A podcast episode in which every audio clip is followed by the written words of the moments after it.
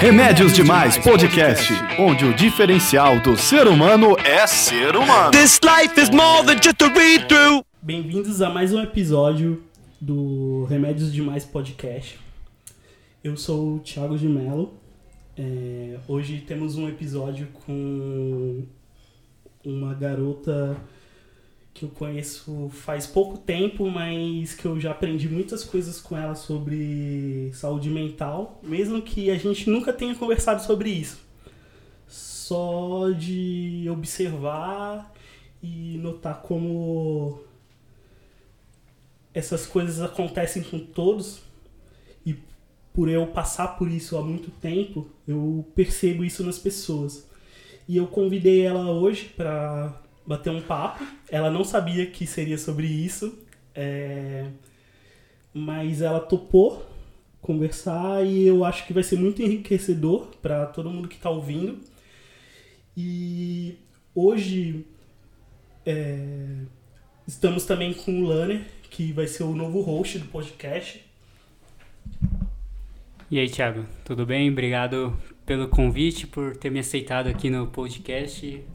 Prazer enorme estar participando com você a partir de agora do projeto.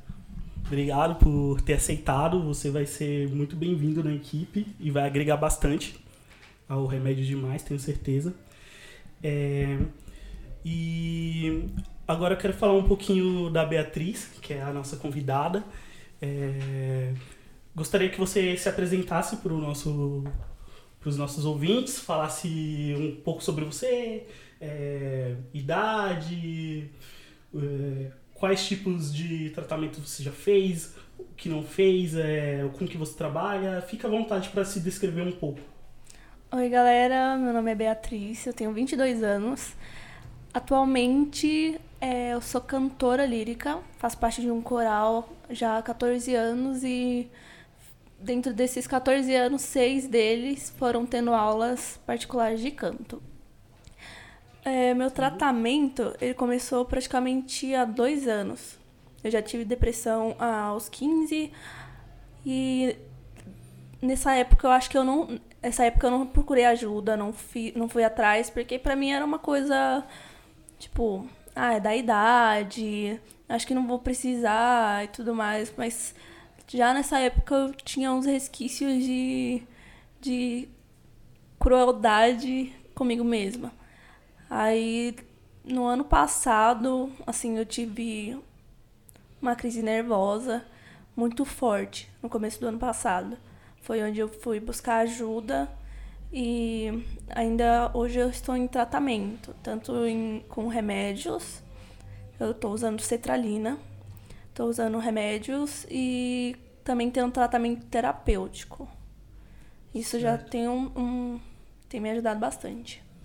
É, qual foi o gatilho que te levou a procurar ajuda realmente? Tipo, é, agora eu preciso de um profissional para me auxiliar nisso porque não está dando mais.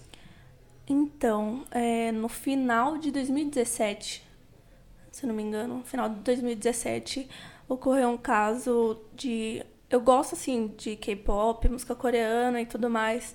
E aconteceu um caso de um dos, dos, dos vocalistas de um grupo que eu curto, ele, ele se matou. Certo. Ele cometeu suicídio e deixou uma carta, tanto para os fãs quanto familiares. Foi bem punk, assim, para mim.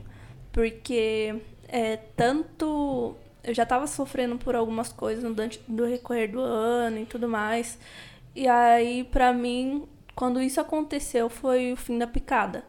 Porque para mim foi muito prejudicial ver quantas pessoas assim se suicidaram, alguns fãs dele se suicidaram por conta disso e quanto isso tinha me afetado e eu vi como afetou a família e as pessoas próximas dele. Eu chorei muito, fiquei muito mal nesse dezembro, nesse dezembro de 2017. E aí foi uma das coisas que me levou a procurar ajuda. Porque antes disso eu nem tava, eu nem tava procurando, nem tava, Não era nenhum critério pra mim. Você já se sentia, tipo, deprimida, mas não achava necessário. Sim. Tá. É, Esse lance de suicídio é uma coisa que afeta muito, muito as pessoas. Eu tenho um caso desse na família. É, O meu irmão se suicidou aos 27 anos. Eu tinha 14 na época. Fazem 12 anos e isso ainda me afeta muito. E foi uma coisa próxima, né? É, Então, quando você diz que outras pessoas próximas a a ele ficaram mal e fãs ficaram mal e ele deixou uma carta, né? Às vezes isso é pra tentar confortar as pessoas que vão ficar, mas de certa forma não, eu acho que não tem conforto, né? Porque é uma coisa muito grave. É, eu imagino muito a dor da pessoa para ela conseguir chegar nesse ponto de se suicidar. E ainda hoje, assim, depois de 12 anos do meu irmão, eu acordo às vezes de madrugada pensando nele. Eu tenho dificuldade, por exemplo, de dormir e de pensar como que seria se ele ainda estivesse aqui hoje. E na época que ele faleceu, eu era uma criança de tudo ainda, e o meu negócio era brincar. É, quando, quando eu consegui falar sobre isso, eu já estava adulto, hum, tinha uns 23 anos, hoje eu tenho 25, e fazem dois anos que eu faço tratamento também. É, e eu passei muito tempo da minha vida achando que tratamento não era pra mim. Porque eu precisava ser forte, porque eu era homem e o homem resolve as coisas sozinho, sabe? Então, quando você me diz que, mesmo sentindo esse tipo de coisa, você achava que não precisava de tratamento, eu penso em como isso é prejudicial para tantas pessoas, sabe? Em nossa volta, Uhum. que estão precisando de ajuda e estão achando que não, é, só vamos deixar é, fluir, ou isso vai passar, ou eu vou ficar bem. E às vezes não vamos ficar bem, porque não é só porque a gente quer que as coisas vão se Acontece. resolver, sabe? É, por exemplo, o tratamento que eu tô fazendo é, envolve psiquiatra, envolve medicações, porque os meus neurotransmissores não funcionam mais como deveriam. O meu também. Por isso que antes era eu ter feito o exame de sangue pra ver, porque não sabe se é, a consequência da minha depressão foi por falta desses neurotransmissores ou eu foi por baixa de alguma coisa, foi excesso de alguma coisa no meu, no Organismo. meu né? organismo. Sim. É, e eu, eu, por exemplo, eu noto a diferença que eu tenho ganhado, assim, de humor e de como eu tô lidando no meu dia a dia após eu comecei esse tratamento com medicamento. E antes eu achava que era, tipo, sei lá, um, um- uma coisa que eu poderia resolver sozinho, sabe? Mas não, é, é química, sabe? É, é é uma coisa que o seu organismo não está produzindo mais. Então, se você não buscar essa ajuda, você não vai conseguir recuperar esses, essas vitaminas que seu corpo precisa para ajudar no seu humor. É, conversando com a minha psicóloga em algumas sessões, ela levantou alguns pontos é, sobre, por exemplo, é, tomar sol todos os dias, isso faria com que meu humor aumentasse, é, alimentação, exercício também. físico, né? E todas essas coisas eu tentei adaptar da maneira que eu consigo. Eu não sou um cara muito de esportes, né? Eu não sou Bem um, nítido. eu, eu não sou um cara que gosta muito de tomar sol, esse tipo de coisa, mas eu fui aos poucos assim tentando da minha maneira, tipo, eu caminho na hora do almoço, tipo 30, 40 minutos. É, nesse tempo eu tento tomar o sol possível que tem, quando tem, né? É, Mentira, e- eu acho que você anda na sombra. Tenho quase certeza. às vezes sim, às vezes sim. Mas essas coisas é, acho que me ajudam hoje, né, a lidar com o, o- com a minha depressão, com os problemas que eu tinha antes que eu não sabia lidar. É, você faz alguma coisa desse tipo para lidar com, com a sua depressão, com as coisas que te dão. Como que eu posso dizer? Que te dão um desânimo assim? É uma das formas que eu encontrei, eu acredito que seja através, tanto através da música, fazendo música, porque eu amo estar no palco. Então, pra mim, fazer esse tipo de atividade para mim já é uma coisa bem bem assim produtiva.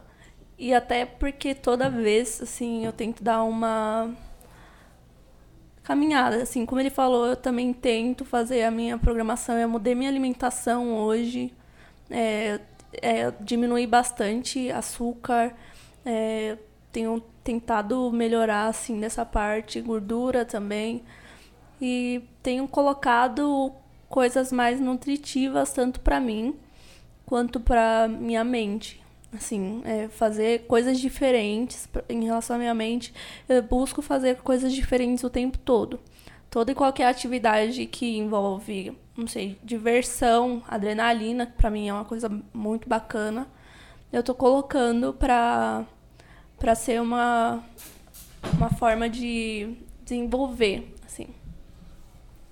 É, você, men você mencionou o K-pop como a morte do, do cantor, esqueci o nome agora que você falou, é, como um motivo da, da sua piora, né? A gente sabe que o K-pop tem um público muito jovem, né? Sim. Eu mesmo tenho uma sobrinha que, que ama o BTS, que é, ela tem 10 anos. E e assim, é um público muito jovem que está conhecendo o mundo, né? 10 anos, minha sobrinha, eu pego ela como exemplo. E a gente tem, tem muitos outros adolescentes aí, 15, pessoal que está realmente conhecendo o mundo, saindo da juventude, entrando na fase adulta. Como é que vocês lidam com. Porque, assim, eu também gosto muito de música, tô muito nesse mundo. Confesso que o K-pop não é o meu estilo, mas Claro que eu respeito, está fazendo um grande sucesso. E eu vejo que de, de outros estilos mus, musicais, assim, o público, um público mais fechado aí às vezes, um pessoal com a cabeça mais fechada, rola um certo preconceito, né? Contra o K-pop, fala que, falam que é música de criança, música chata e tudo mais. É, mas um, um público, um pessoal que não, não se dá nem o trabalho de ouvir nem de entender o que a música representa para esse público. Eu tenho, por exemplo, tenho 29 anos, eu tenho meu estilo musical que tem uma representatividade para mim e acredito que o público do K-pop também tem, o estilo tem um, uma representatividade para ele, né? Então, como é que vocês lidam com com todo esse preconceito que rola mesmo, com essas brincadeirinhas. E como é que isso chegou a te afetar? Se te afetou, como é que você lidou e, e quais as, as dicas que você dá aí para quem está nos ouvindo? Pessoal que gosta de K-pop, o pessoal mais, mais novo também. Quais as dicas que você dá aí para lidar com essas brincadeirinhas, não deixar afetar no dia a dia? Então, é, da mesma forma que me afetou a morte dele é o líder do Shiny, o ex-líder do Shiny. É, também afetou a do, do, tanto a do Charlie Brown quanto do Link Park. Isso tem afetado o público deles. Aí, em relação ao nosso público, assim, eu acho que afetou, sim, para quem gosta do, do grupo, para quem tinha alguma coisa que, que, quem sabe, fosse importante e tal. Porque eles, eles eram um grupo mais, mais maduro da indústria. Então, em relação ao K-pop, eu acho que é, é um pouco difícil agora, porque é um, é um estilo que está crescendo bastante. E aí tem alguns grupos que aparecem mais, logicamente. E a gente tenta relevar. Porque assim como tem gente que gosta de funk, tem gente que não gosta de rock. Então não tem como a gente colocar é, tudo numa, numa balança e sa sair dividindo tudo. Mas em relação a isso, eu acredito que basta a pessoa não ligar, porque é, gostos são diferentes e não tem como você ficar discutindo com a opinião dos outros. É a opinião dela. Isso vai afetar na forma como você vive, na forma como você lida com a vida? Eu acredito muito nisso. Tipo, você tem que aprender a, a entender. Uma das coisas que, que falta um pouco hoje em dia é a compreensão do outro. Porque, tipo, é, não quer dizer que por a, a opinião dele ser diferente da sua, que ele não gosta de você. Sim. Então, saber lidar, tipo, é só a opinião dele. Da mesma forma como eu não gosto de cebola e, tipo assim, você gosta, eu não vou tá. Não vou brigar com isso, porque, tipo, mano, vamos, vamos, vamos ser adultos ou vamos ser crianças, independente do que.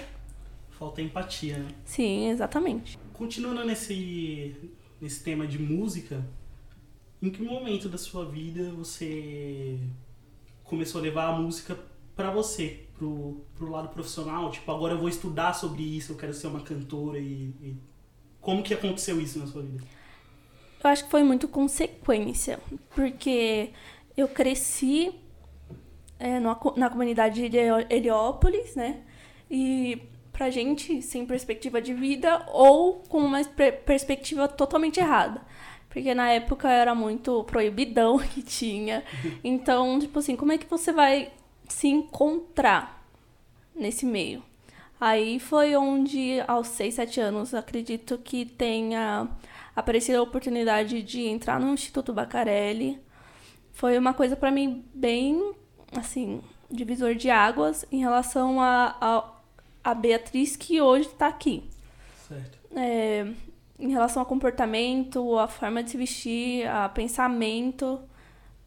Eu não, eu não sou uma pessoa que, tipo assim, que julga, mas que eu, eu procuro a compreensão.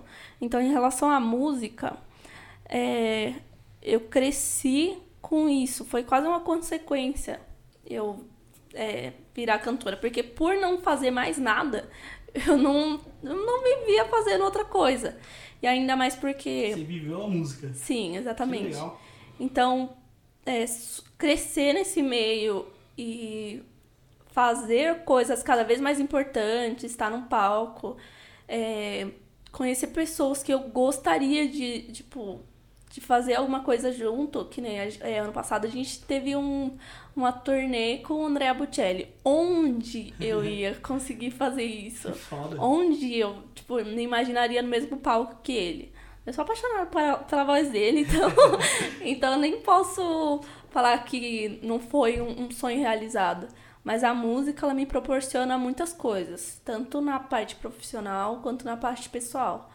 Porque é, quando eu, tô no palco, ou quando eu tô cantando uma música que eu, que eu gosto, assim, eu busco tentar encontrar a outra pessoa que tá do outro lado ouvindo.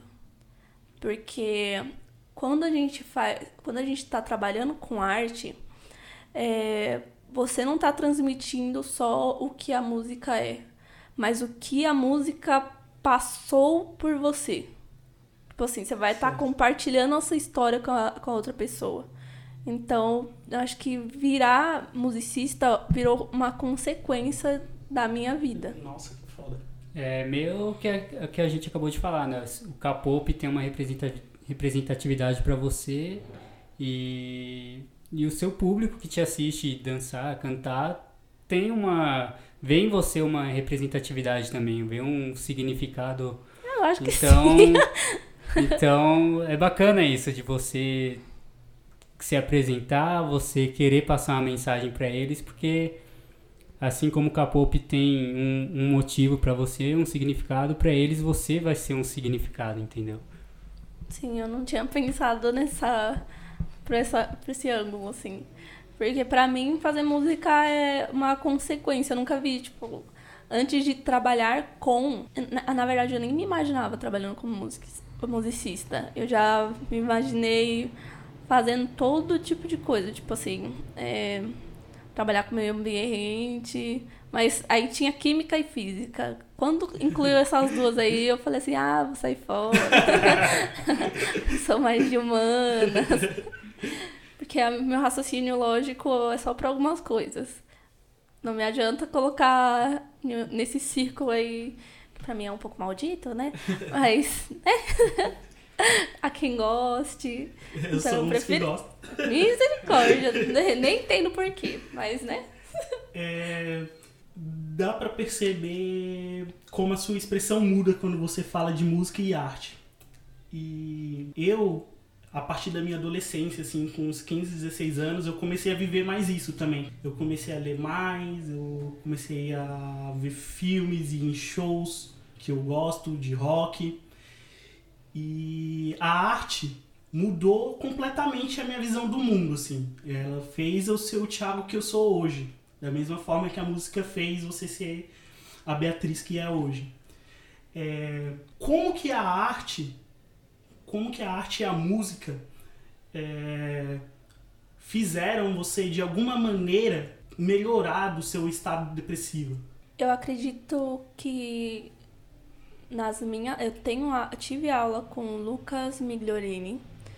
Eu considero ele muito porque ele é coreógrafo e ele passou pra gente muita coisa que, tipo assim, infere totalmente no buscar o sentimento pra você trazer e, tipo assim, trazer vivacidade para o que você tá fazendo no palco.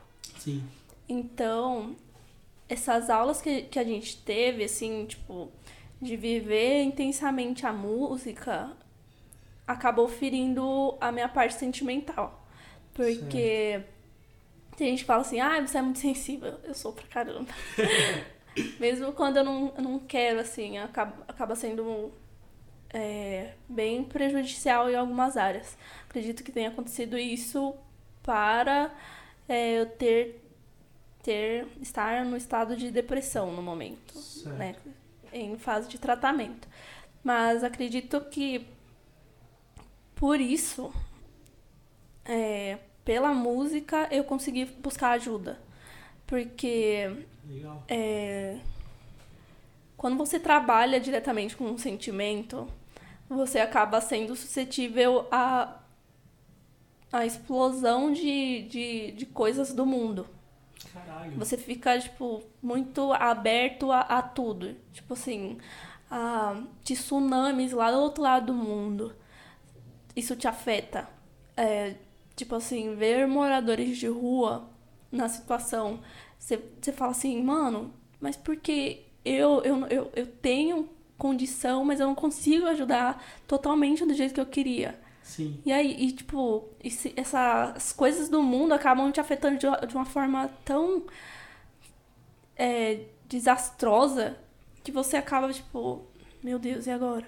Mas a música, tipo, ela me ajudou a, a descobrir que eu precisava de ajuda, Aham. porque por- pela sensibilidade que eu tenho. Sim. Então, eu tenho uma, eu, eu sou uma pessoa que é mais propensa a certo tipo de coisa por conta de trabalhar com a música. Isso é muito foda. É, geralmente as pessoas tendem a dizer que a sensibilidade, né? é, essa fragilidade é uma coisa ruim. Eu acho que pra mulher ainda é uma coisa mais aceitável, assim, podemos Sim. dizer. Hoje em Mas- dia, sim. Mas quando um homem ele mostra fragilidade e ele mostra que ele tem sentimento pro outro homem, seja um amigo, seja, sei lá, um- uma relação amorosa de pai e irmão. De pai e irmão ainda se releva, mas ainda quando é um amigo assim, uma pessoa um pouco mais desconhecida, se você mostra esse tipo de sentimento, o, o outro já estranha você, sabe? É, porque a gente cresceu com esse estigma que homem não pode mostrar esse tipo de coisa. E, assim, eu, nas minhas amizades, é, eu sempre fui um cara, assim, muito amigo. Tipo, que sempre mostrei muito o meu sentimento pelos meus Sim, amigos. eu tenho até medo disso daí. E eu não mostro só pra mulheres ou tipo, assim, eu mostro pros meus amigos homens também. O Lander está É, de então, prova. é isso que eu ia falar agora. Eu sou prova, a gente se conhece há 10 anos, né? Sim. Então, é, é, eu sou uma prova mesmo de que você, quando a gente precisa, você tá ali, você demonstra mesmo o, o- um carinho pela Sim. amizade, pela, pela pessoa que, que você tá lidando ali, por tudo que a gente viveu até. Sim, e tipo, eu tento demonstrar que eu, eu, eu, eu, eu, eu tenho minhas fragilidades também, apesar de ser homem. E por que eu faço isso? É, porque eu vejo que tem muitos homens, amigos meus e não amigos meus, que eles estão sofrendo calados, sabe? Eles estão sofrendo e eles não podem demonstrar. E eles têm pessoas do lado que amam muito eles. E talvez é- elas queiram que ele fale, mas elas não sabem como chegar nessa pessoa, sabe? Sim. É, sei lá, por pensar que vai afetar o ego, que vai fazer ele se sentir menos e alguma coisa do tipo. Então, o, o que eu tô querendo dizer com tudo isso aqui é que você pode sim mostrar sua fragilidade, sabe? É, as pessoas que estão ao seu redor merecem saber que você está passando pelo que você está passando e elas vão te ajudar, sabe? Elas, vo- você pode ser ajudado. Vem, vem muito daquilo que você até disse no começo, né? Ah, porque é homem, ele não pode ser frágil, ele não pode. Ele, ele vai ser forte por natureza. As pessoas pensam assim, infelizmente, né? O É. homem pensa assim, e querendo ou não, acho que às vezes Sociedade, né? algumas mulheres, a sociedade no geral vê assim, porque ah, o homem é mais forte, e então ele vai sair dessa, isso é, isso é frescura, tem muito, tem muito desse papo, né? Sim. Então, é preciso, então, às vezes, a gente dar um minuto aí de atenção para a pessoa, para que ela possa se abrir. E não é nenhum problema ela, ela se abrir e mostrar a fragilidade dela, né? Exatamente. Sim. Porque eu vejo uma das coisas assim. É, da mesma forma que a mulher demonstra e sofre, o homem é, tem um pouco de desse receio de mostrar e sofrer porque a sociedade vai julgar. Sim. Então, a partir do momento que você tá ligando muito para o que as pessoas pensam, acredito que é, todos, todos tenham acontecido isso, né? A partir do momento que você pensa e foca muito no que as outras pessoas pensam sobre você, isso vai influenciar é, a forma como você vai demonstrar as coisas. Ou você, tipo assim, você é uma pessoa muito ativa. Aí, pela forma como as pessoas falarem assim, ai, você fala demais. Ai, você dá é, muita opinião sobre tal coisa. Aí você vai acabar diminuindo. Sim. Isso você não tá é, diminuindo o outro, você tá se diminuindo para tentar é, estar onde tal pessoa gostaria que você tivesse. Mas isso não vai afetar essa pessoa, isso vai afetar você Sim. e de forma direta e com o tempo, tipo, você só vai só vai ter a tendência a piorar, porque aí você vai, ah, talvez não seja melhor eu fazer isso. Como como as pessoas vão me olhar?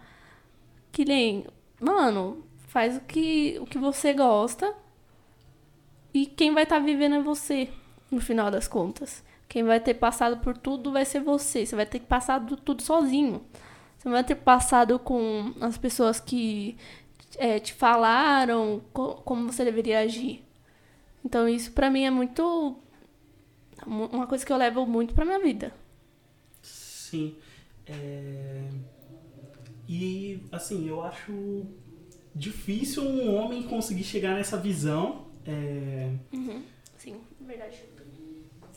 por causa de todo toda essa vivência que ele teve Todo desde a, é, de- da sua infância até a fase adulta, sabe? E quando consegue, geralmente ele é adulto e já fez muita bosta.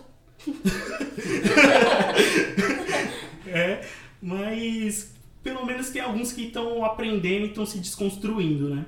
Mas assim, é, indo agora pro lado feminino, é, vocês não têm tanto tanta bagagem de pessoas te reprimindo por demonstrar sentimentos, mas por um outro lado vocês sempre foram poldadas, assim, de não poder fazer as coisas. É, eu queria saber de você como isso afetou a Beatriz. Como isso afetou a Beatriz conforme ela foi de uma garota a se tornar a mulher que é hoje? Eu vejo pela minha infância. Eu nunca fui uma criança quieta. Eu fui uma, uma pessoa totalmente ativa. Eu jogava bola. Eu, meu pai me, dá, meu, me presenteou com um carrinho de controle remoto. Ele não presenteou meu irmão. meu irmão nunca teve, mas eu tive. E eu subi em árvore, pra mim era uma coisa, tipo, muito, muito surreal. Aí, quando eu comecei a crescer, assim, isso na escola, quando eu comecei a crescer, acabava que as meninas, elas tinham mais, tipo assim, eu não tinha a mesma postura que as minhas amigas. Certo. Nunca tive. E a postura delas toda certinha, e aí os meninos atrás, isso, tipo assim, isso um pouco me, me afetou. Porque eu falava assim, mano, eu continuo, eu tô agindo assim, e na verdade é, eu tenho parecido mais com os meninos. Certo. E aí os meninos, tipo assim, ah, que interesse. Eu, eu ficava pensando, que interesse eu vou ter- eles vão ter em mim? Mano. É tipo meu brother, toca aí. Sim, eu era chamada de brother. Eu falei assim, vai tomar no seu cu. Sai daqui. Aí, tipo assim, você você ter, ter que mudar a sua postura pra tecnicamente, tipo assim, ser vista de forma diferente pelo sexo oposto, pra mim foi uma coisa que, tipo, ai, mano, sério. Aí, com o tempo, eu fui tentando me adaptar. Certo. Aí, quando eu não consegui me adaptar, falei assim, ah, Foda-se. não quer gostar? Foda-se também, porque eu não tô querendo, ó, não... sai, dor de cabeça pra mim não. Você eu mesmo e foda-se os outros, Sim. não, não tô aqui pra agradar ninguém. né? Exatamente. Ah, foi quando eu quando eu comecei a fazer o tratamento que aí eu comecei a atacar o foda-se. Nossa, mas no começo do tratamento foi bem pesada para as pessoas que estavam perto de mim. Porque eu taquei foda-se real. Sério? Então, tipo assim, a minha opinião ela é um pouco ríspida. Às Já vezes- notei isso. Às vezes eu tenho que tomar cuidado com a forma como eu me imponho, até como eu coloco as palavras, porque às vezes eu quero demonstrar uma coisa, mas que na verdade eu esqueço que tá passando pelo filtro de outra pessoa que não tem a mesma vivência que eu. Então Sim. ela te- interpreta totalmente errado. E no começo do meu tratamento, mano, foi muito pesado, porque eu, eu, eu tipo assim, se você falasse uma coisa, a, a minha reação era automática. É- era muito estranho. Porque, tipo assim, era como se. Não sei explicar, velho. Tipo, você explodia, não sei. Não! Assim, você, fala, você dava sua opinião assim. Certo. e ela era totalmente, tipo, nada a ver. Ah. Eu rebatia na hora. E até pessoas que, que eu não gostava, tipo, que se impunham de, de forma errada, ou se não, que acabavam tendo é, uma questão meio de falsidade, dessas coisas assim. Eu já falava assim, mano, pra que, que você tá fazendo isso? Tipo, bem, bem na cara da pessoa. Sim. Mano, é sério que você tá fazendo isso? Você não você tá, tá fazendo isso comigo. Eu te conheço, eu conheço o que você já fez, eu conheço, tipo assim, você aca- acabou de falar mal de mim ali, você acha que eu não vi? Ah, dá licença, né? E, e isso pra mim foi uma coisa prejudicial, porque eu acabei afastando algumas pessoas e também vendo quem tava realmente perto, mas que realmente eu consegui ser eu mesma. Não guardar as coisas, mas saber é, me colocar com o tempo. Você, você disse que por um lado foi ruim porque as pessoas se afastaram. Você não acha? Eu, ao meu ver, pelo, por tudo que você falou, eu acho que foi bom, porque pessoas que estavam falando coisas ruins de você por trás se afastaram. Então acho que foi algo bom. Você passou a se impor, você passou a manter a sua palavra, o- mostrar a, a verdadeira Bia, quem é a Bia para as pessoas. E, meu, se elas não aceitaram isso, se elas estavam sendo falsas com você, falando por trás, acho que aí já é mais problema delas, mas o importante foi você não ter deixado isso te afetar, foi você esclarecer, ter sido sincera, ter cobrado um posicionamento delas, mas se elas se afastaram, acho que é mais problema delas. Claro, tem todo esse lance Questão do emocional, questão emocional, querendo ou não, a gente ainda acaba se preocupando mesmo a pessoa fazendo mal pra gente, a gente ainda demonstra esse lado de não querer fazer o mal também pra ela, mas pensando no seu lado, acho que foi algo mais positivo do que negativo, você não acha? Sim, mas é por conta da questão de justiça. Eu falo isso, mas um pouco mais em questão de justiça. Eu sempre fui uma pessoa que, tipo, se tá errado, eu vou falar que tá errado. Eu não vou colocar. Não vou colocar você é, escondido em alguma coisa. Então, é, essas pessoas que se afastaram, eu digo que em relação a, a eu querer mudar alguma situação por estar errado. Falar assim, ah, tal coisa é, podia melhorar em, tal, em, é, de tal maneira para ajudar todo mundo. Aí a pessoa, na concepção dela, não precisava melhorar nada. E ficava do jeito que tava. Mas que aí, tipo, ia ter o mesmo resultado continuamente.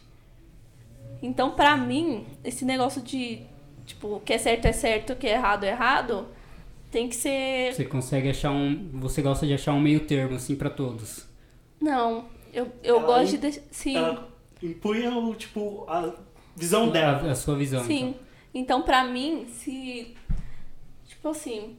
Ai, eu, eu não quero colocar as experiências do, do coro, tanto pra não expor ninguém, quanto pra não, não trazer, tipo, ao ar de. Ah, vamos lavar roupa suja.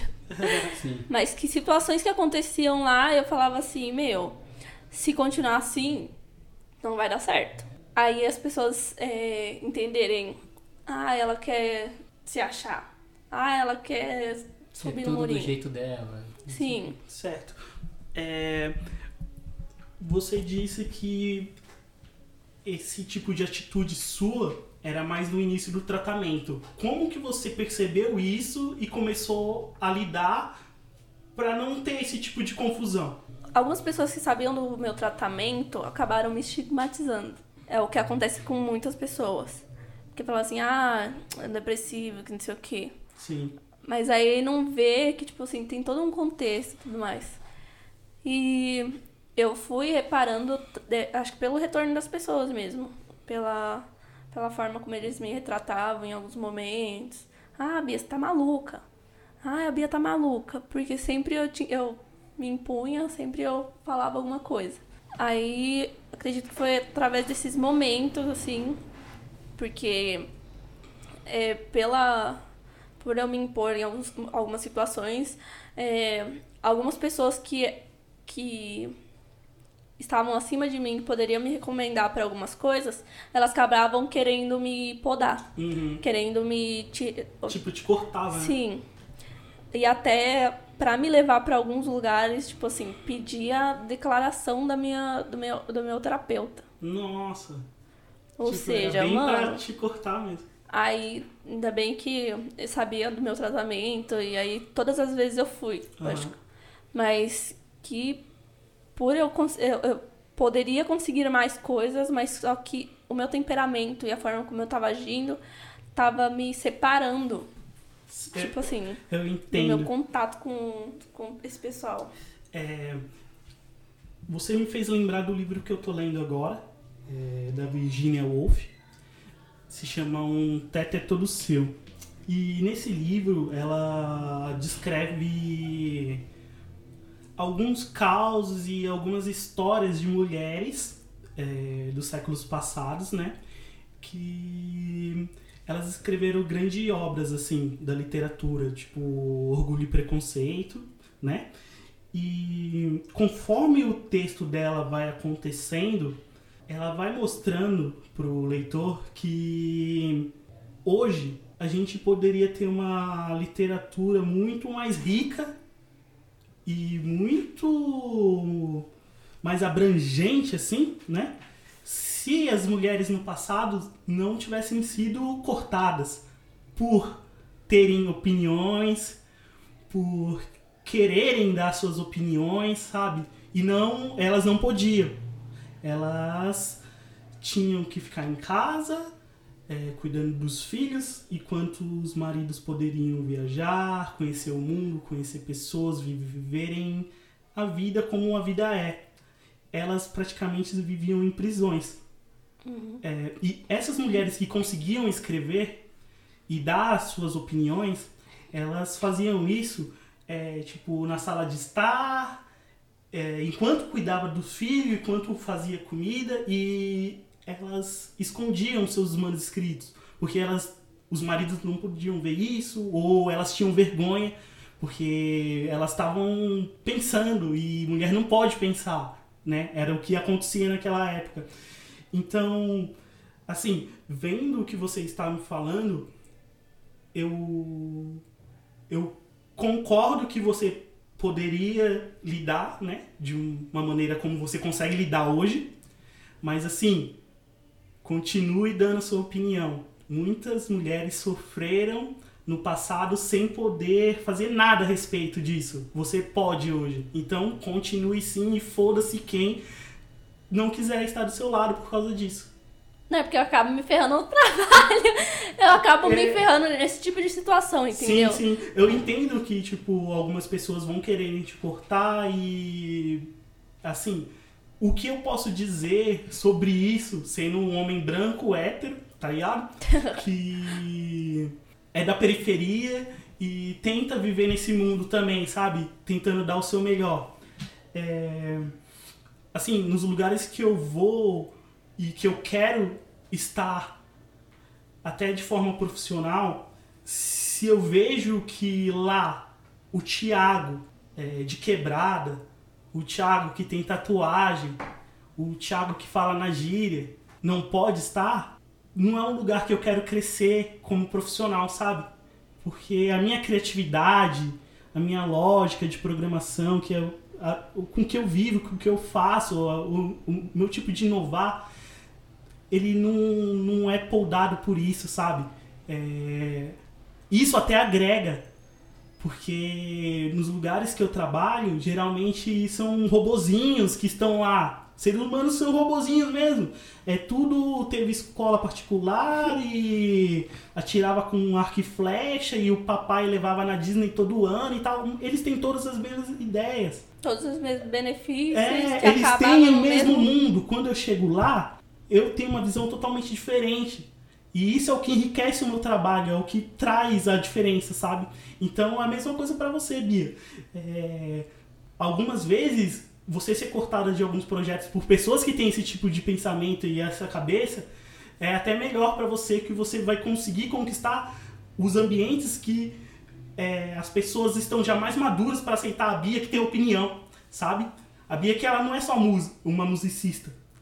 A Bia que é uma pessoa que tem a opinião dela e crítica sobre as coisas. E Isso é uma coisa, tipo, é, que você não pode perder de forma nenhuma, sabe?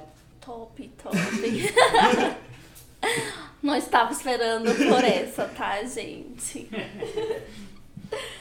É, Agora que eu entrei um pouquinho no assunto de tecnologia também, falei um pouquinho do meu trabalho, eu queria saber de você, que é uma mulher que lida muito com música, né? É uma mulher jovem.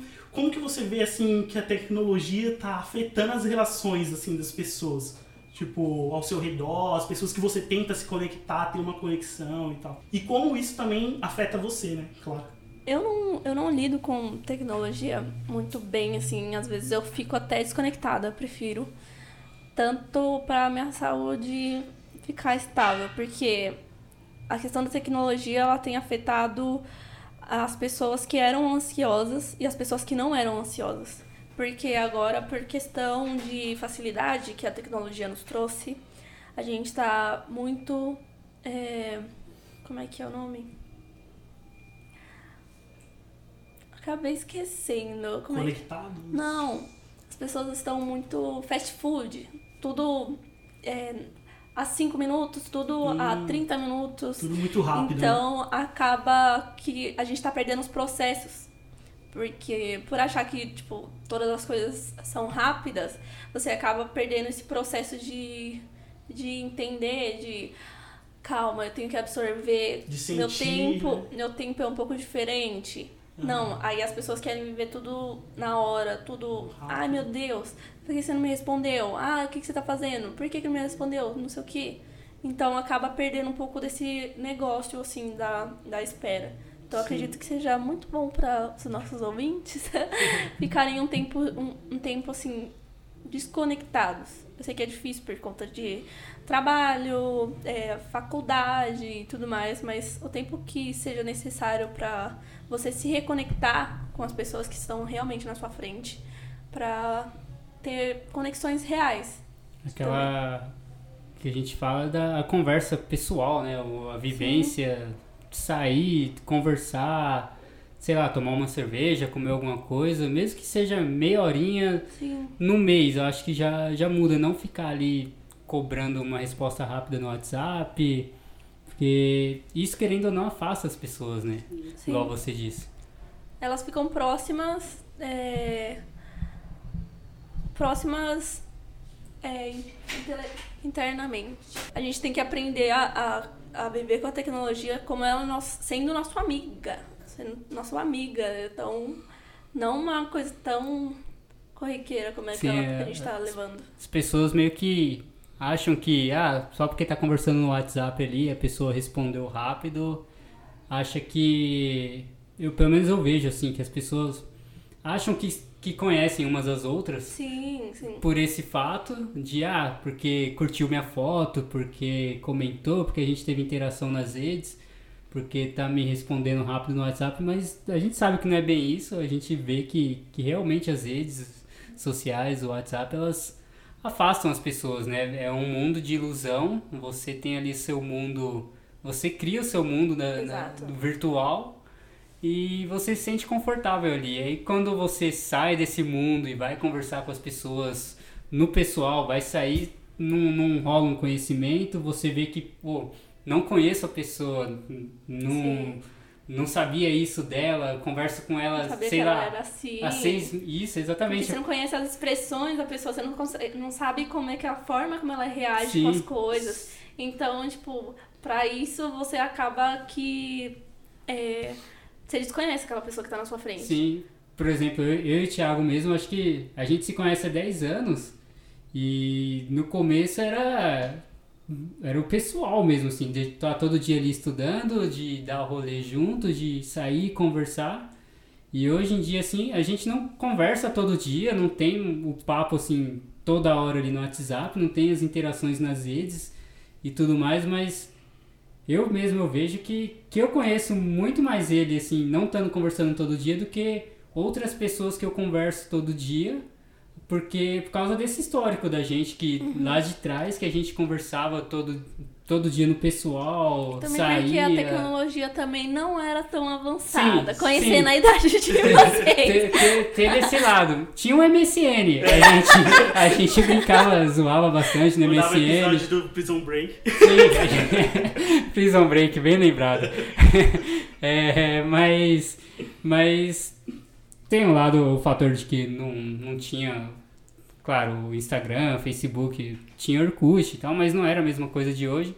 Mas os nossos momentos lá, a gente se via muito, assim, todo dia, conversava pessoalmente, saía depois do curso que a gente fazia e Sim. fazia algo ali, conversava, ou ia fazer um trabalho, então tem muito disso. Então, por isso que eu vejo que eu, mesmo a gente não conversando hoje em dia todo dia, toda hora, não se vendo, não saindo mais com tanta frequência, eu vejo que eu conheço muito mais ele do que outras pessoas que eu conheci re recentemente e que converso até mais, mas essas pessoas eu não, não sei quem são elas. O Thiago eu sei quem é, eu sei Sim. quem é o Thiago, sabe? E também o avanço da, da tecnologia, ela tem causado muito mais esses surtos é, da mente, vamos dizer assim porque acaba que é, você troca muita interação com uma coisa que não é física. Uma coisa que, tipo assim, que você não tá vivendo realmente inteiramente naquele negócio. Então, quando você não tá inteiramente e vivendo, seu corpo não, não consegue se expressar, você não consegue estar de forma presente naquilo. Então, acaba que as pessoas é, fabricam um, um, mundo e tem todo um mundo de, de fictício na frente delas através do celular. e acaba que perde esse contexto de realidade. Quando vem pra realidade, sofre aquele boom. Sim, é. E aí, tipo, oh meu Deus, esse é o mundo real? Eu não quero viver nesse mundo real. Ali Deixa eu voltar para tá, o meu. Tá tudo perfeitinho, Sim. né? E Sim, você tem o choque de realidade quando você sim, tem algum problema na vida pessoal. sim. Aí você não, só, não consegue é, reagir com isso porque você não acabou não reagindo de forma. Você não, aca- acabou não reagindo, não vivenciou aquilo em momentos passados. Eu acho que a, a, a geração que te- tá vindo agora, ela não tá aprendendo a viver com as pessoas. Ela tá aprendendo a interagir com, com a tecnologia. Se você não interage com as pessoas, se você não consegue vivenciar e compartilhar aquilo que antes era uma coisa normal, você vai acabando ficando doente. Porque, tipo, tá tudo, tá tudo muito na cabeça, tá tudo muito, tipo, ai, eu consigo resolver, o que, que eu consigo resolver? Eu consigo resolver, é, tô com fome, consigo resolver através do iFood. Ah, eu tô com dor de cabeça. Ah, eu consigo resolver com remédio. Mas tem algumas coisas que você só consegue é, resolver conversando. Sim. E é uma conversa tipo assim, mano, tamo aqui, tô aqui com você. Não é, ah, é, tô aqui com você. Tipo, digitado, Sim. com aqueles emojis. É, esse tipo de situação eu enxergo assim. Quantas pessoas. é, essa pergunta vai até pra você, ouvinte. Quantas pessoas, amigos seus, pessoas queridas, é, tentam marcar alguma coisa com você e você fala assim: é, deixa eu olhar na minha agenda, deixa eu ver se eu tenho tempo para conseguir falar com você, sabe? É, a gente tá tão pilhado, a gente tá tão focado em Não viver até- só a nossa vida que a gente deixou de ter tempo para as outras pessoas importantes pra gente, sabe? É, pra gente ter um papo, pra gente bater um papo na mesa de bar com um amigo, a gente tem que marcar pra daqui duas, três semanas. Senão a gente tá pilhado em não ter tempo. Que aí, às vezes, a gente tem tempo pra tudo. Na verdade, a gente tem tempo. Se você for parar pra ver, a gente tem tempo. Tem. Se você colocar o tempo que a gente gasta nas redes sociais, você tem tempo. Sim. Se você é, reparar o tempo que você fica nas, é, nas baldeações da vida, você tem tempo. Então, a, a, a questão de hoje é a gente não ter tempo pra nada, mas ter tempo pra tudo. Você falou do tempo das redes sociais, no, o Instagram ele dá o tempo da sua atividade diária, né? Uma vez eu me assustei, eu parei pra olhar, eu não, eu não sabia. Também. E aí eu parei pra olhar, tava lá mais de uma hora por dia. Eu falei, meu, o que que eu faço nessa uma hora? Scrollando. É, então, é só passando o dedo na tela do celular, eu falei, meu, uma hora perdida, assim, do meu dia, que eu posso estar lendo, assistindo um filme, uma série, que eu posso Batendo um papo com bater um papo com alguém, e, aí eu, eu falei, não, eu vou diminuir, tanto é que hoje, hoje tem dias, assim, que eu mal entro, eu olho lá, às vezes, o histórico, tem dias, assim, que cinco minutos, um minuto, Aí, eu entro, eu não, eu evito realmente olhar, porque é realmente uma perda de tempo, você tá deixando de viver, você tá deixando de, de conhecer pessoas, você tá deixando de fazer coisas legais. Então, acho que até é bacana o Instagram fazer isso, não sei se as outras Sim. redes têm, têm, né, mas, mas pra gente que, que gosta da, da vida, que gosta de sair, que gosta de conversar, de conhecer as pessoas, igual a gente tá fazendo aqui agora, batendo um papo super bacana, acho que é legal, já tá indo pra uma hora de conversa aqui, é uma hora que, que meses atrás eu podia estar no Instagram, né? E até que a gente não presta atenção na, nessa uma hora, né? Porque se você colocar agora na vida atual, tem gente que fala assim, ah, uma hora não dá pra nada. Não, dá pra bastante coisa. Dá Dá uma hora ela é- pode ser capaz de mudar a sua vida. Sim. Então, se a gente pegar esse, esse pequeno tempo, assim, fazer uma, uma coisa diferente. Se você reclama da rotina, bu- busca fazer caminhos diferentes para a escola. Busca cam- caminhos diferentes para o trabalho. Sim. Se você odeia a rotina, é, faz, tipo assim... Ah, não gosto de chá. Já tentou tomar? Ah, não gosto de tal coisa. Já tentou fazer? Então, coisas pra mudar a rotina, você fala, ai, tô enjoado da vida. Faz coisas diferentes. É isso que eu faço todos os dias. Isso é muito foda, mas eu vejo esse tipo de pensamento é, em pessoas assim da nossa geração e anterior a ela, assim, tipo, de poucos anos de diferença, porque eu vejo assim nos no meus irmãos que eu convivi, né? De tipo. Onde velho? Que, é, velhos mesmo. De querer fazer coisas diferentes e estar com os outros, assim, fisicamente. Mas por quê? A gente viveu a nossa infância praticamente sem nenhum tipo de tecnologia. Sim. É, acho que o máximo que a gente tinha de tecnologia era a televisão. Computador. Né? E o, o computador começou a chegar assim na minha adolescência, tá ligado? E eu não tinha celular nem nada. Então, é, a nossa diversão era estar com o outro conversando, brincando, é, perdendo o tampão dedo. do dedo no chão. Chegando em casa todo machucado, a É. mãe brigando, né? E tudo mais. sujo de lama. Sim. É, a gente, a gente viveu realmente, tipo, com outras pessoas, sabe? É, a gente estava junto ali, brincando, é, brigando, e depois de um minuto sendo melhores amigos de novo. E eu acho que essa geração ainda quer ter essa conexão assim, e ainda tenta um pouco.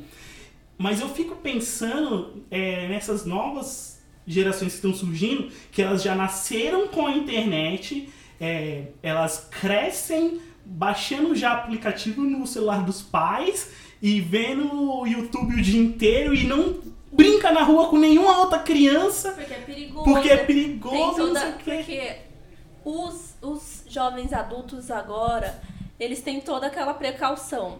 Tipo, ah, é, não pode fazer tal coisa porque é perigoso. Tem, ah, tipo assim, não pode ir em tal lugar, você tem que ter cuidado. Mas sempre foi perigoso, né? Sim. Na nossa época já era Sim, perigoso. Sim, mas só que tá uma super proteção Sim. que eles preferem colocar a criança sentada na frente da televisão, Exatamente. na frente de um tablet.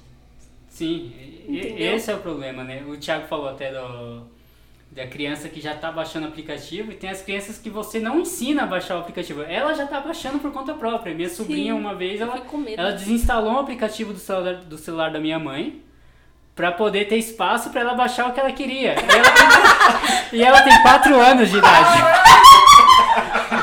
Ficou todo mundo besta. Ninguém sabia o que, onde ela aprendeu isso, sabe? E ela desinstalou e baixou o que ela queria, sabe? Então é, um- é algo muito surreal. Claro, não tô culpando meus, meu irmão, minha cunhada, Já culpando? porque, porque eles, eles dão a liberdade pra ela, pra, ela vai pra escola, tem 4 anos, mas ela brinca, vai pra escola tem, e tudo mais.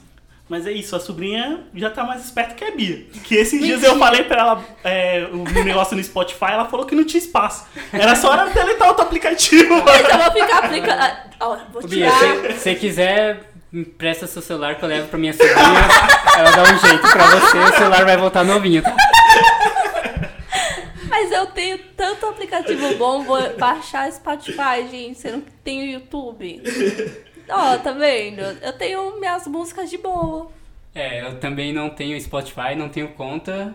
Mas não por causa disso, é porque eu ainda sou daquela geração de baixar a, a música, colocar no, Prefiro. no cartão de memória, colocar o cartão de memória no celular e ouvir. Eu não, Ah, eu prefiro. não sei, o Spotify não, não me conquistou ainda. Pra mim vai demorar pra conquistar. Eu acho. Vocês dois têm que aderir ao Spotify, o nosso podcast vai estar lá. Ah, É verdade, a gente falando mal aqui do Spotify e o podcast Spotify, vai estar lá, né? patrocina a gente. É, Spotify foi mal, eu já tô baixando aqui. Fala a nossa brecha. Acabei de dar meu celular pra minha sobrinha pra ela liberar espaço pra baixar o Spotify. É, convivendo com você, Bia, é, eu noto assim que você gosta muito de piadas, tipo, ácidas, assim, é, com humor negro. E eu sou também esse tipo de pessoa, sabe? Tô ferrada. E eu queria saber qual, qual é o seu, o seu feeling com o humor, assim, tipo, como que o humor é, ajuda você no dia a dia, assim, a se distrair, a, o que você procura com humor pra se sentir melhor, sabe? Tipo aquele lance do palhaço que sempre é triste, sabe? Mas ele é sempre bem humorado pra fazer as outras pessoas rirem. Eu queria saber assim um paralelo seu com isso, se existe. Existe. Às vezes, nem, nem assistindo o melhor dos meus, os meus favoritos eu consigo ficar feliz. Depende também, né? Mas, meu, humor, pra mim, os meus melhores comediantes é o de Lopes. o Fábio Rabin. Deixa eu ver. O Afonso Padilha. Eu De Lopes, sou casado. Opa, falou em casamento. Olha, olha a Tá reação da vida. Mas é, eu sofri um pouco com humor quando eu era pequena. Porque a minhas, minhas, minha vida, assim, eu levei co- como muito ácida, assim, principalmente humor. Então eu geralmente fazia piada com, com o amigo gordão. não, Você mas assim. bullying? Não, eu fazia bullying porque eu sofria bullying. Hã? Sim. É, naquela época não existia bullying. Sim. Existia, Você zoava, existia. É, não, existia, não. existia, né? A gente não, não tinha noção, né? Sim, existia sim, sabe por quê? Porque eu era muito magra. Se você tem uma foto zoava o gordão. Mas é porque... Ó o bullying, ó o bullying. Mas eu era muito magra. Tem uma foto minha que, nossa, minhas irmãs pegam, ela racha. Porque minhas, minhas pernas eram tortas. e eu não tinha calça que cabia em mim. Eu Caralho. tinha que pedir pra, pra costurar. Tipo assim, era a menor calça, mas mesmo assim não, não tinha a, a vastidão de roupa que tem hoje pra pessoas magras e. né? mas, tipo, o humor, ele me ajuda porque às vezes eu não tô bem comigo. E às vezes eu não tô bem humorado o suficiente pra não fazer piada comigo mesma. E aí tem uma pessoa que, tipo assim, ah, é gênio e um Whindersson Nunes da vida que faz piada de tudo, acha tudo engraçado e me ajuda a sorrir novamente. Porque eu, dou, eu realmente eu faço piada de, tudo. Eu tenho que parar minha mente em alguns momentos, eu tenho que ficar, tipo assim, ô Beatriz. Até quando eu tô na rua, eu fico É a fazendo mente do piada. Eu até quando eu tô na rua sozinho, eu fico, tipo, dando risada de coisas aleatórias. Então, eu acho que eu tenho um problema. Tipo a mulher do balão lá.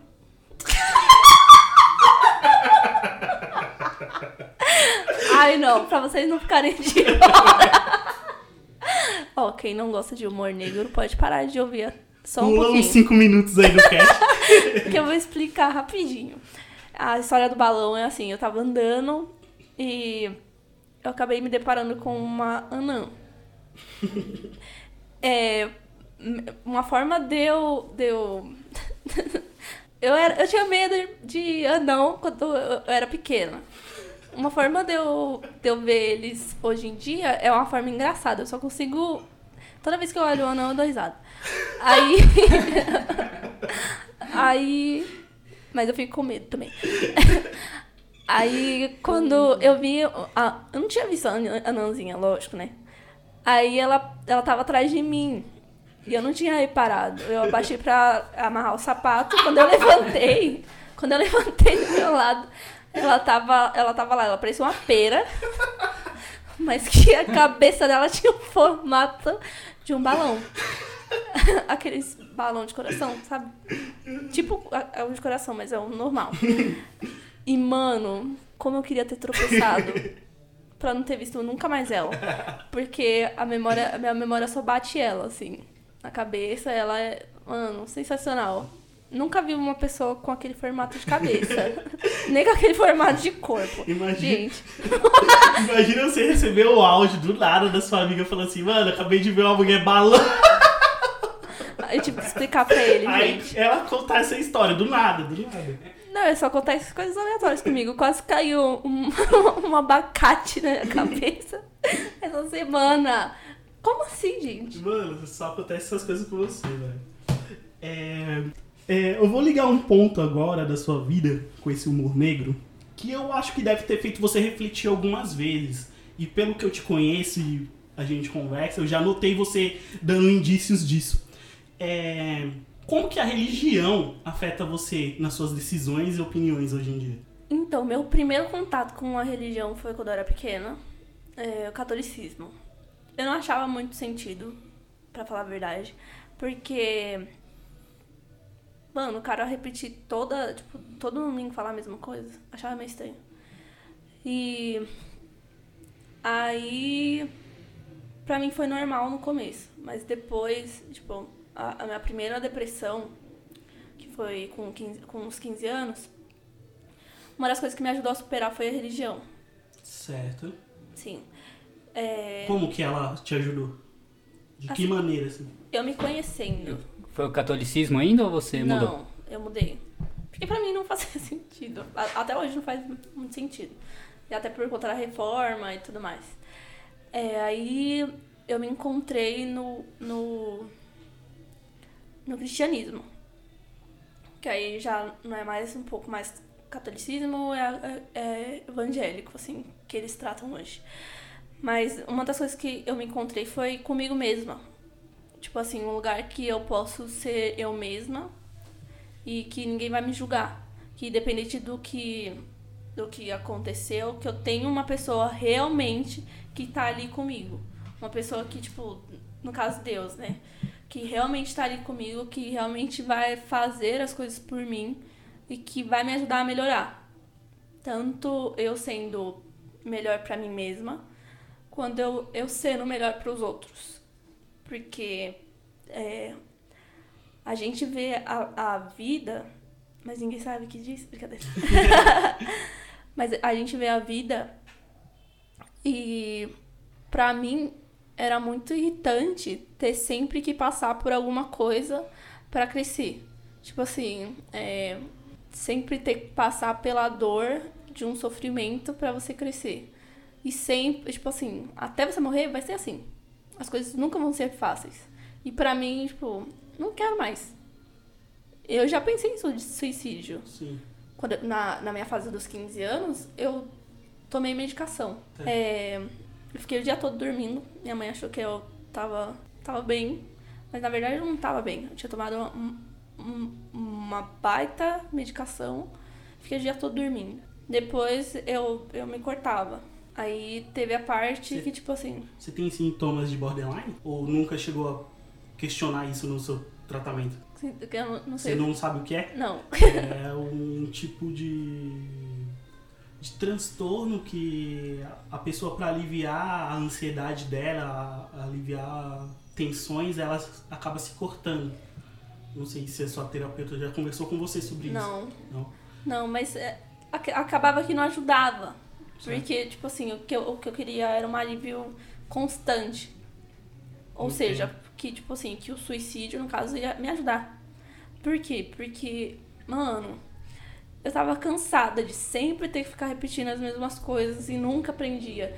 Tipo, sempre, no caso, uma das partes que me mexe com o meu coração, a área sentimental, hoje em dia. Na verdade, sempre pegou pra mim. Então, tipo assim, sempre ter que lidar com pessoas. E aí você não saber quando você vai ser frágil demais ou quando você vai ser ríspida demais com alguém. Porque você já se machucou bastante, mas mesmo assim você não queria se machucar. Mas tenta se abrir porque a pessoa parecia um pouco diferente, mas acontecia a mesma coisa. Um ciclo vicioso. É tipo um loop fininho. Sim. E na verdade, até você encontrar a pessoa certa, isso vai continuar acontecendo. Sim. Porque, mano, Se existir esse lance de pessoa certa, né? É, é, é. Mas aí, tipo, nessa parte é, da religião me ajudou com uns 15 anos. E, tipo assim, eu realmente tive algo real com Deus. Porque mudou realmente a minha vida, mudou a minha forma de agir. Hoje em dia me ajudou, tipo, de lá pra cá me ajudou muito em relação à minha família. A forma como eu ajo com a minha mãe. Gente, a minha mãe é o amor da minha vida. eu amo aquela mulher. A forma como eu ajo com os meus amigos, é, independente de, tipo, se eu já se eu tive essa recaída agora nos dois anos. Mas que, tipo, que me ajudou. E, ah, hoje em dia eu não sou praticante. Mas, tipo assim, dou uma força pra quem é. Porque eu acredito que seja uma coisa muito, muito forte, porque faz você mudar a sua vida, se você tá inteiramente e quer realmente mudança, Certo. porque você acaba se desvinculando daquilo que tanto daquilo que te faz mal, quanto das coisas que você acha que te faz bem. Certo. É, e, assim, como esse pensamento religioso é, se transforma assim, nessa dualidade de você gostar de coisas ácidas e pesadas, com tipo, caralho, será que eu tô pecando? Não sei, alguma coisa desse tipo. Você teve esse tipo de pensamento no decorrer da sua fase religiosa e, e praticante? Como. Eu nunca pensei a respeito, mas eu acompanhava assim alguns alguns é, comediantes, o Jonathan Nemer, mas ele nunca tinha um um humor muito ácido. O humor dele é muito limpo, muito livre assim, Sim. mas que tipo assim sempre vai na- nos lugares certos. Então, pra mim, eu, eu sempre acompanhei, querendo ou não, eu sempre acompanhei. E no caso da religião, ela me ajudou, tipo, eu não sou praticante, eu acho há uns 3, 4 anos. Mas que me ajudou sim nessa primeira fase, nessa segunda fase da, dos dois anos atrás. Por quê? Porque quando aconteceu isso com o líder Shiny, eu acabei voltando a tudo que era antes. Porque como eu já tava com, a- com aquilo e aconteceu é, dele falecer num momento que eu não tava esperando, acabou que, tipo, minha cabeça já tava muito bugada com muita coisa. Sim. Então eu acabei, tipo, opa, não, eu, eu tenho que sair dessa vida, eu não quero mais. Eu fiquei o mês de dezembro orando todo pra morrer. Caralho, que pesado. Tipo assim, eu realmente queria que, tipo, acabasse naquele momento. Eu não aguentava mais. Eu falava assim, mano, pra que você me quer na terra? Eu falava pra, pra conversar com Deus. Tipo assim, mano, pra que você me quer na terra? Eu não quero mais viver. Tipo assim, eu falava assim, mano, se amanhã eu estiver viva, eu me mato. Mas aí sempre acontecia alguma coisa que, tipo, me, me impulsionava a alguma coisa nova. A tá vendo? Nem é- vivo. Sim, tá vendo? A- nem era pra eu estar aqui falando isso. Ainda bem que está. Sim. E, tipo, esse ano mesmo, eu tive um, um lapso nervoso.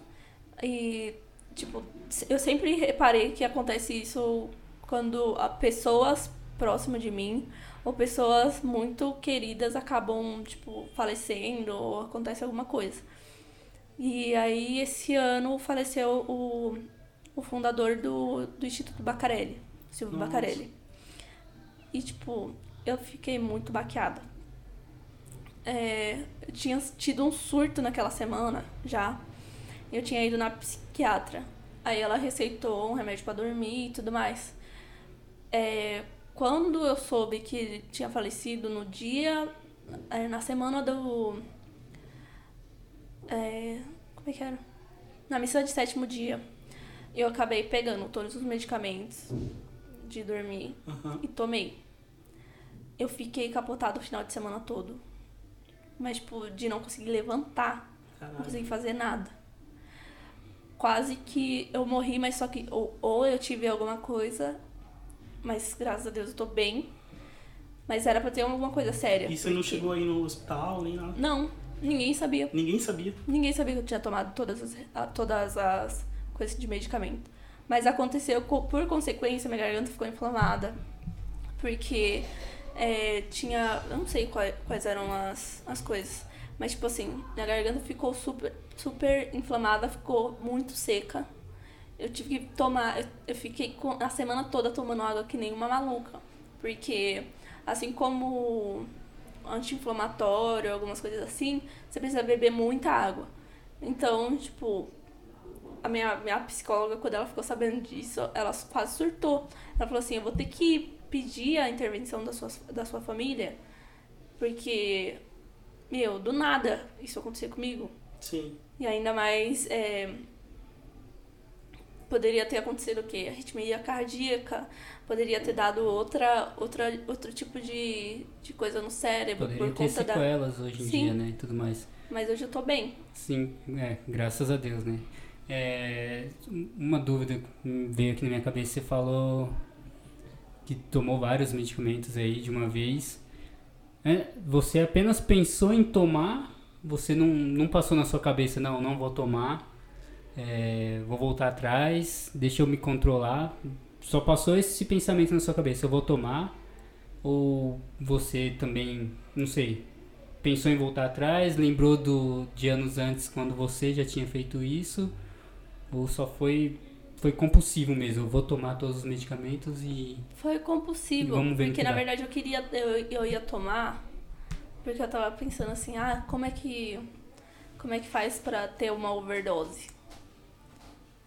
Eu tava procurando coisas do gênero na semana, eu não tava aguentando mais, porque essa questão do looping da vida, pra mim ainda é um pouco, é uma coisa que me desespera, mas que muitas coisas ainda é, por conta dos meus amigos, por conta principalmente da minha mãe, me levam a, a continuar a querer fazer as coisas. E aí eu tenho que tomar cuidado para nas coisas que ca- oca- ocasionam esses loopings, para elas não voltarem a acontecer. Mas em relação a, a esse acontecimento, sim, eu não, não pensei.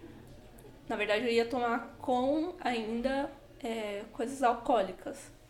Porque eu vi que, tipo, não vou dar dicas, gente. É. Não, é. s- o- misturar o álcool com, Sim. com isso, a gente vê aí casos até de famosos, chorão mesmo, você chegou Sim. a comentar, teve muito disso, então acho que seria algo aí provavelmente triste, irreversível aí, mas graças a Deus você não fez isso e tá aí hoje contando sua história, né? Porque eu tava vendo que há 800, 800 mil casos de suicídio todos os anos, ocorrendo 40. Não, ocorrendo um a cada 40 segundos. Ou seja, mano, é, tem algumas situações que a gente acha que não vai poder sair, mas que na verdade é, só são um, ou um impulso pra gente é, se fortalecer para ter alguma coisa muito melhor. E hoje em dia, vendo é, não só o que aconteceu comigo e o que acontece com as pessoas próximas de mim, é que eu consigo ver que, tipo, mano, algumas coisas são mesmo pra gente aprender, pra gente amadurecer. Que se não acontecesse esse tipo de coisa, a gente não seria capaz. Tipo, pessoas que não que teriam uma história muito fácil, vamos dizer assim, tivessem tudo na vida. Como é que elas teriam a bagagem de liderar uma empresa, sendo que elas não sofreram nenhuma coisa? O primeiro baque que elas levariam, é, estando diante de uma empresa, elas iriam cair. Porque ela, que, que base da vida elas iam ter pra aguentar aquilo ali? Que base de tipo, experiência ela teria pra seguir em frente? Mesma coisa que, tipo, os relacionamentos de hoje em dia. Se a gente não levar como uma coisa pra fortalecer e mostrar pra gente como não ser, e na verdade ser até melhor, tanto pra nós mesmos quanto para as pessoas que estão ao nosso redor, como é que vai ajudar a gente a ter coisas, a relaciona ter relacionamentos duradouros e que nos ajudarão, tipo, a viver coisas incríveis.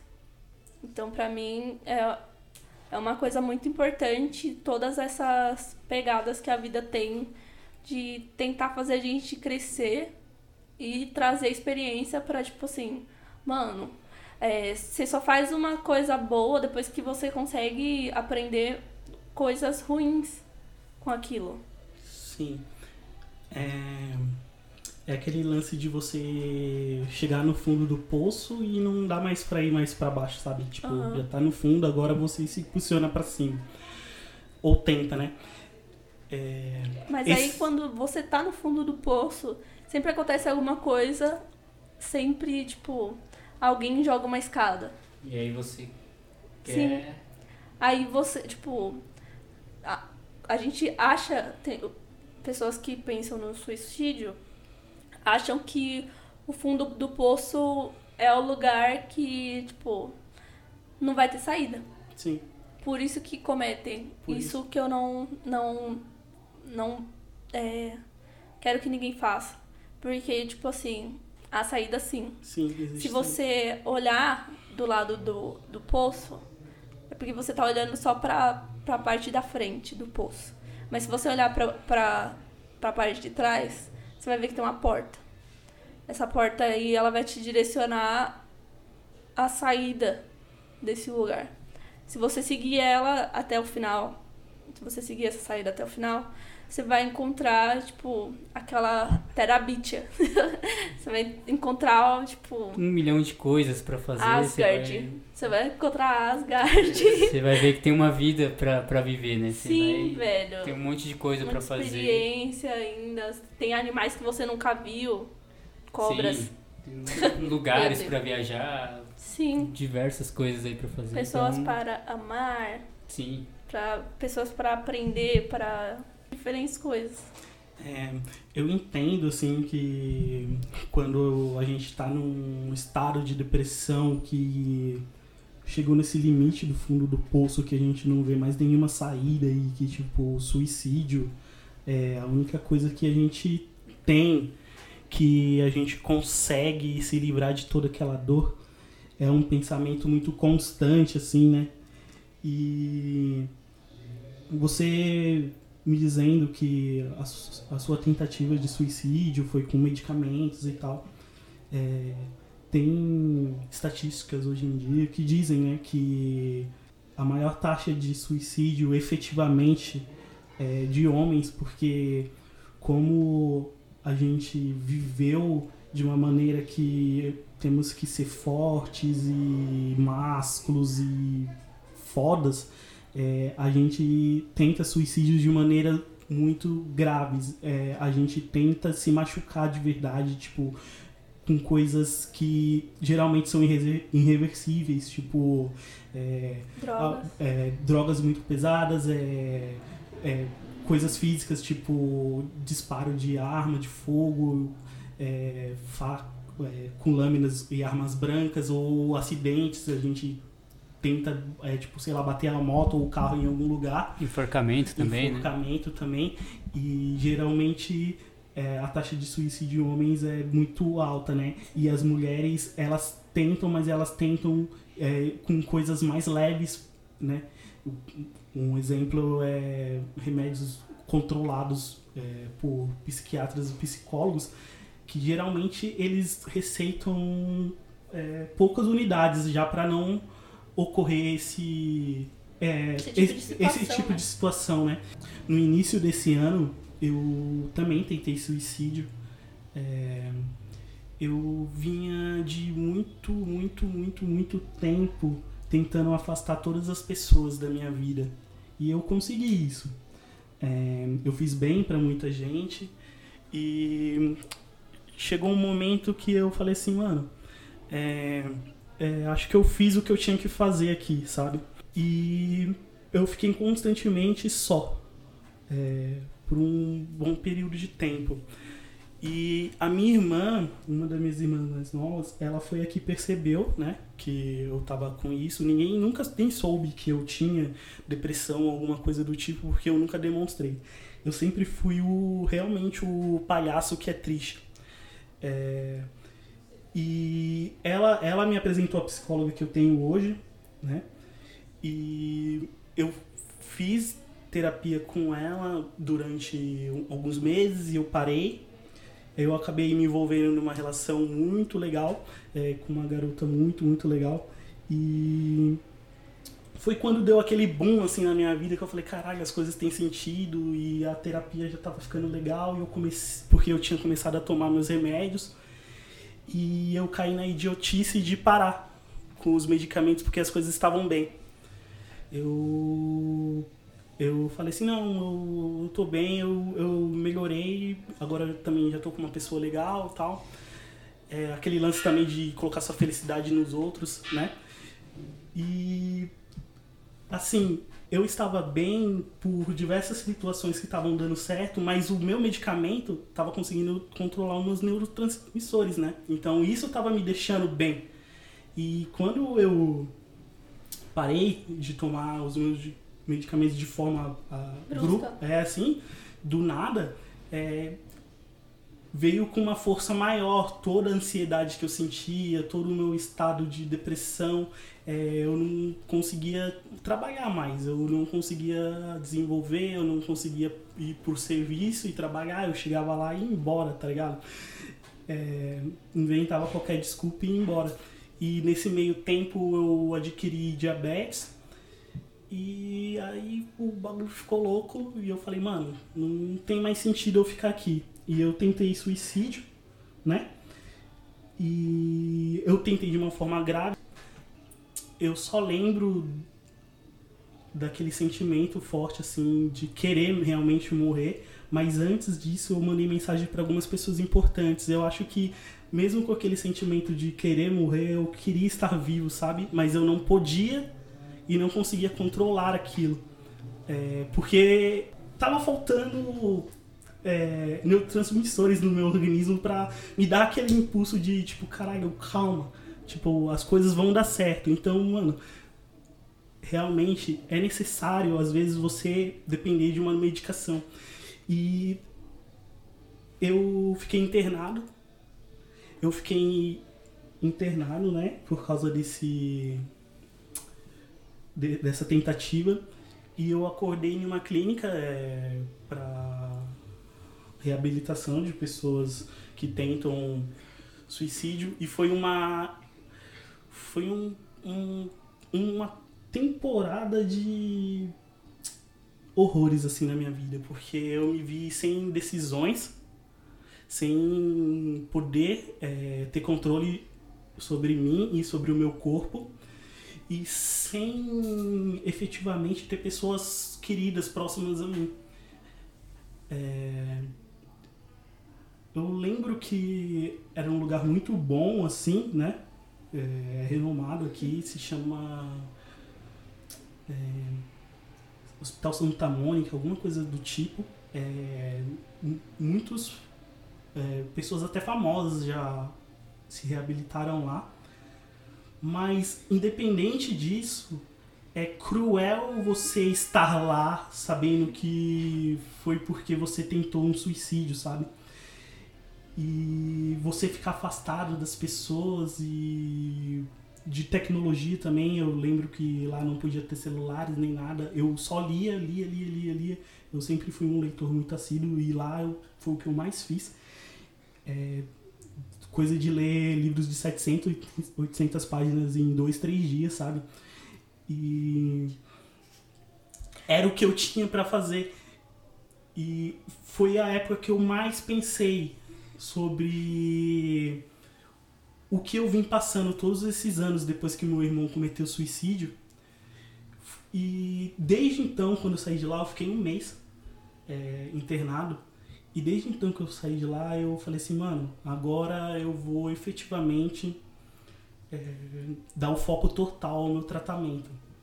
E desde então eu venho melhorando, porque eu vou em todas as sessões da terapia, eu vou em todas as sessões do psiquiatra e eu tomo meus remédios de maneira regular conforme o meu psiquiatra passou e conforme as sessões da minha terapia vão acontecendo.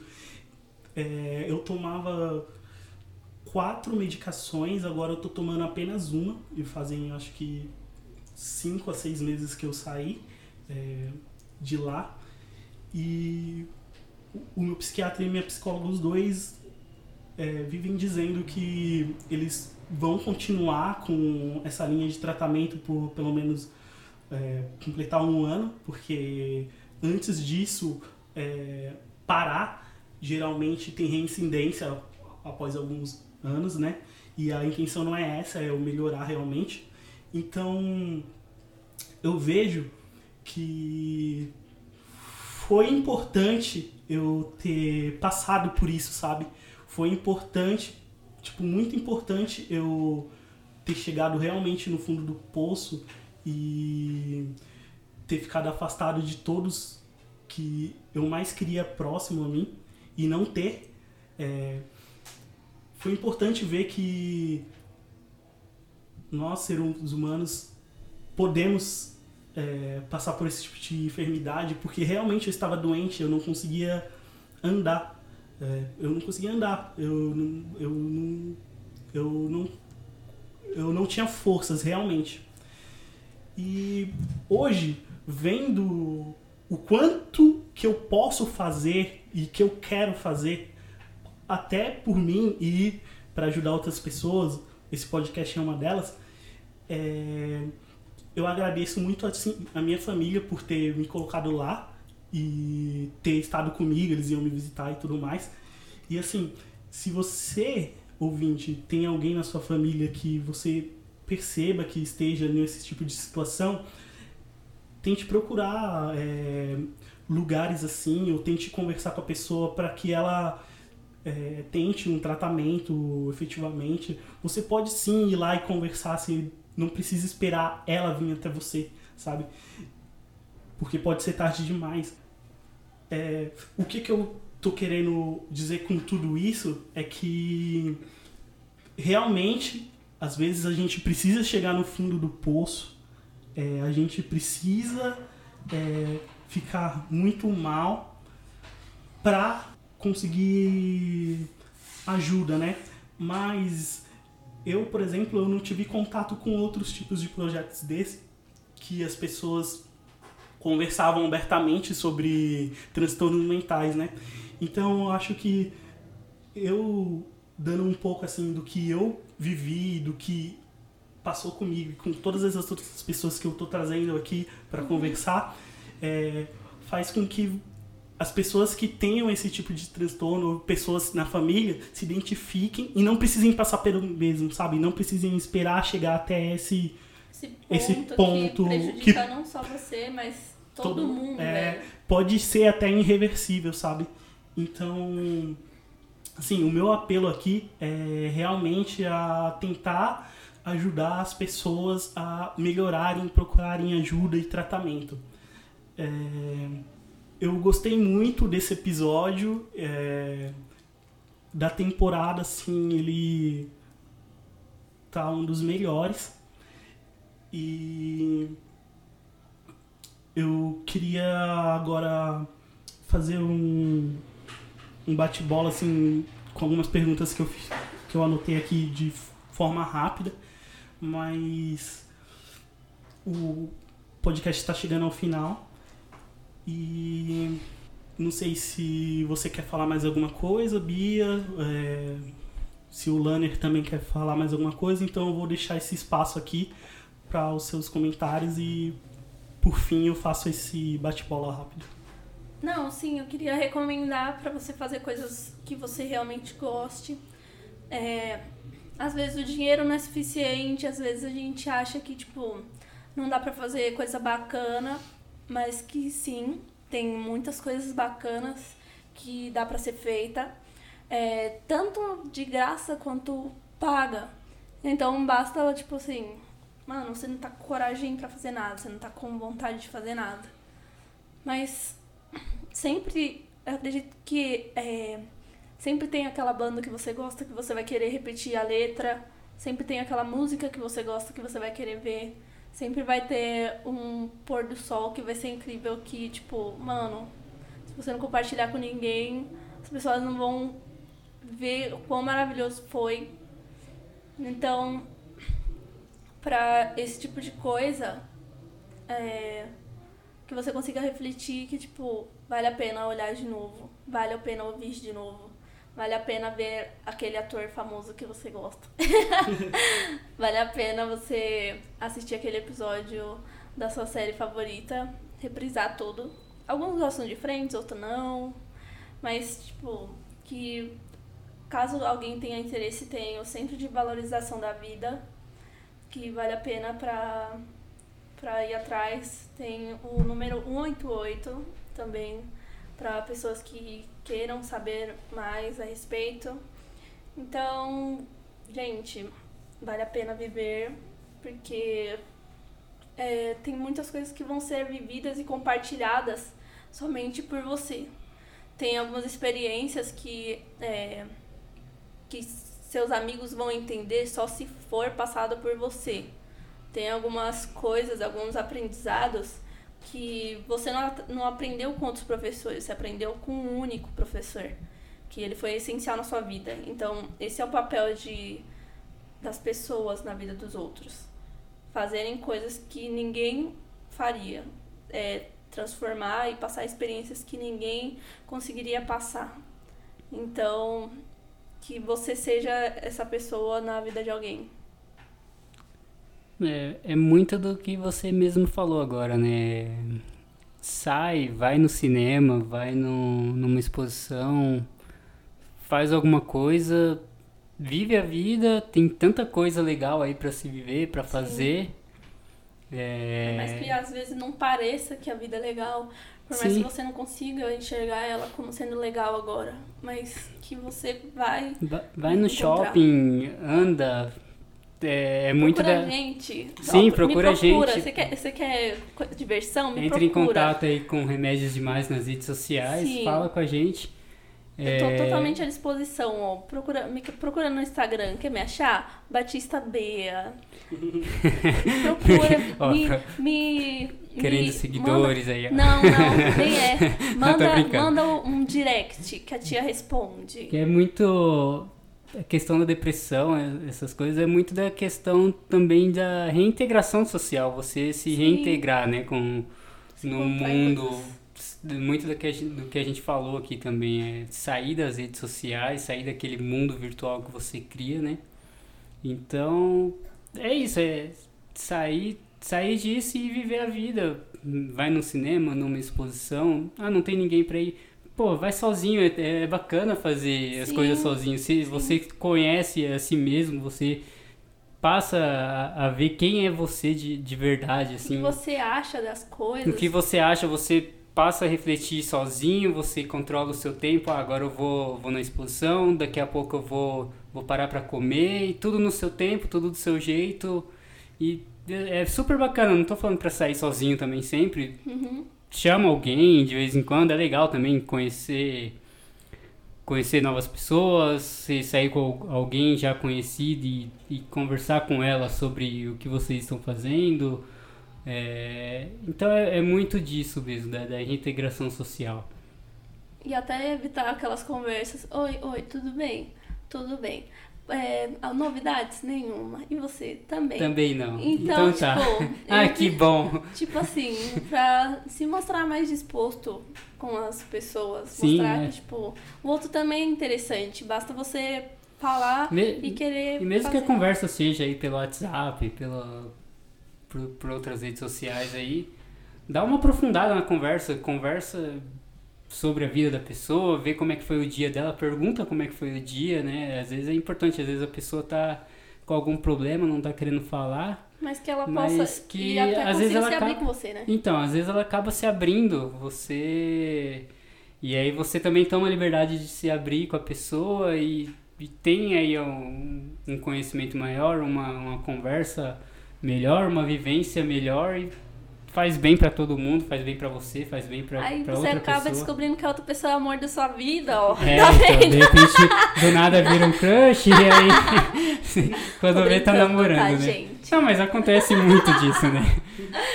Mas é isso, é viver, conhecer as pessoas e, e não se isolar da vida, né? Sim. Sim, eu acho que vocês disseram o que realmente está faltando hoje em dia. É, as pessoas viverem realmente o momento e a conexão que elas podem fazer com as outras, né?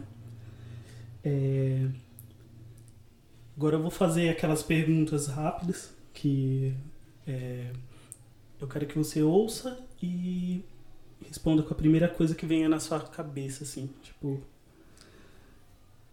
O cast está chegando ao final. Obrigado por terem escutado. E vamos lá. Um livro. A menina que roubava livros. Uma banda. codeplay Uma felicidade. Minha mãe. Um medo. Perder ela. Um lugar. Azkaban. Um conselho. Viva intensamente, por mais que às vezes você não tenha muito, mas que você esteja totalmente. Isso vai valer a pena muito mais se você tivesse condições. É, a Beatriz da sua infância, o que, que ela falaria pra Beatriz de hoje? Ela falaria pra eu me jogar mais nas situações, eu subir mais em árvores, pra eu derrubar mais crianças. pra eu me divertir muito mais, porque as situações acontecem, você vai aproveitar ela somente uma vez. E que quando você tá com as melhores pessoas, tipo, aquilo ali importa, aquele momento importa. E que se você não estiver inteiramente ali, velho, não, ele não vai se repetir. Você vai ser, ter se lamentado por não ter comido demais naquela festa. Você vai ter se lamentado demais por não ter é, ficado até mais tarde acordado. Você vai ter se lamentado demais por não ter repetido aquela roupa, por não ter é, sorrido, por não ter chorado quando precisava, por não ter demonstrado quando era para se demonstrar. Foda. É, é isso. O... Espero que vocês tenham gostado bastante do episódio. É, não sei se disseram isso para vocês hoje, mas vocês são muito importantes. Tipo, importantes pra caralho. E até o próximo episódio. Sim, vocês são lindos, linda. Olha no espelho e dá um sorrisinho. Pensa na tia. É, todo mundo é lindo, é maravilhoso e vamos nessa. Obrigado a todo mundo. Tchau, galera. E se marcar direitinho, todo mundo transa. Remédios Demais Podcast, mais uma produção de Saco Cheio e Mau Humor.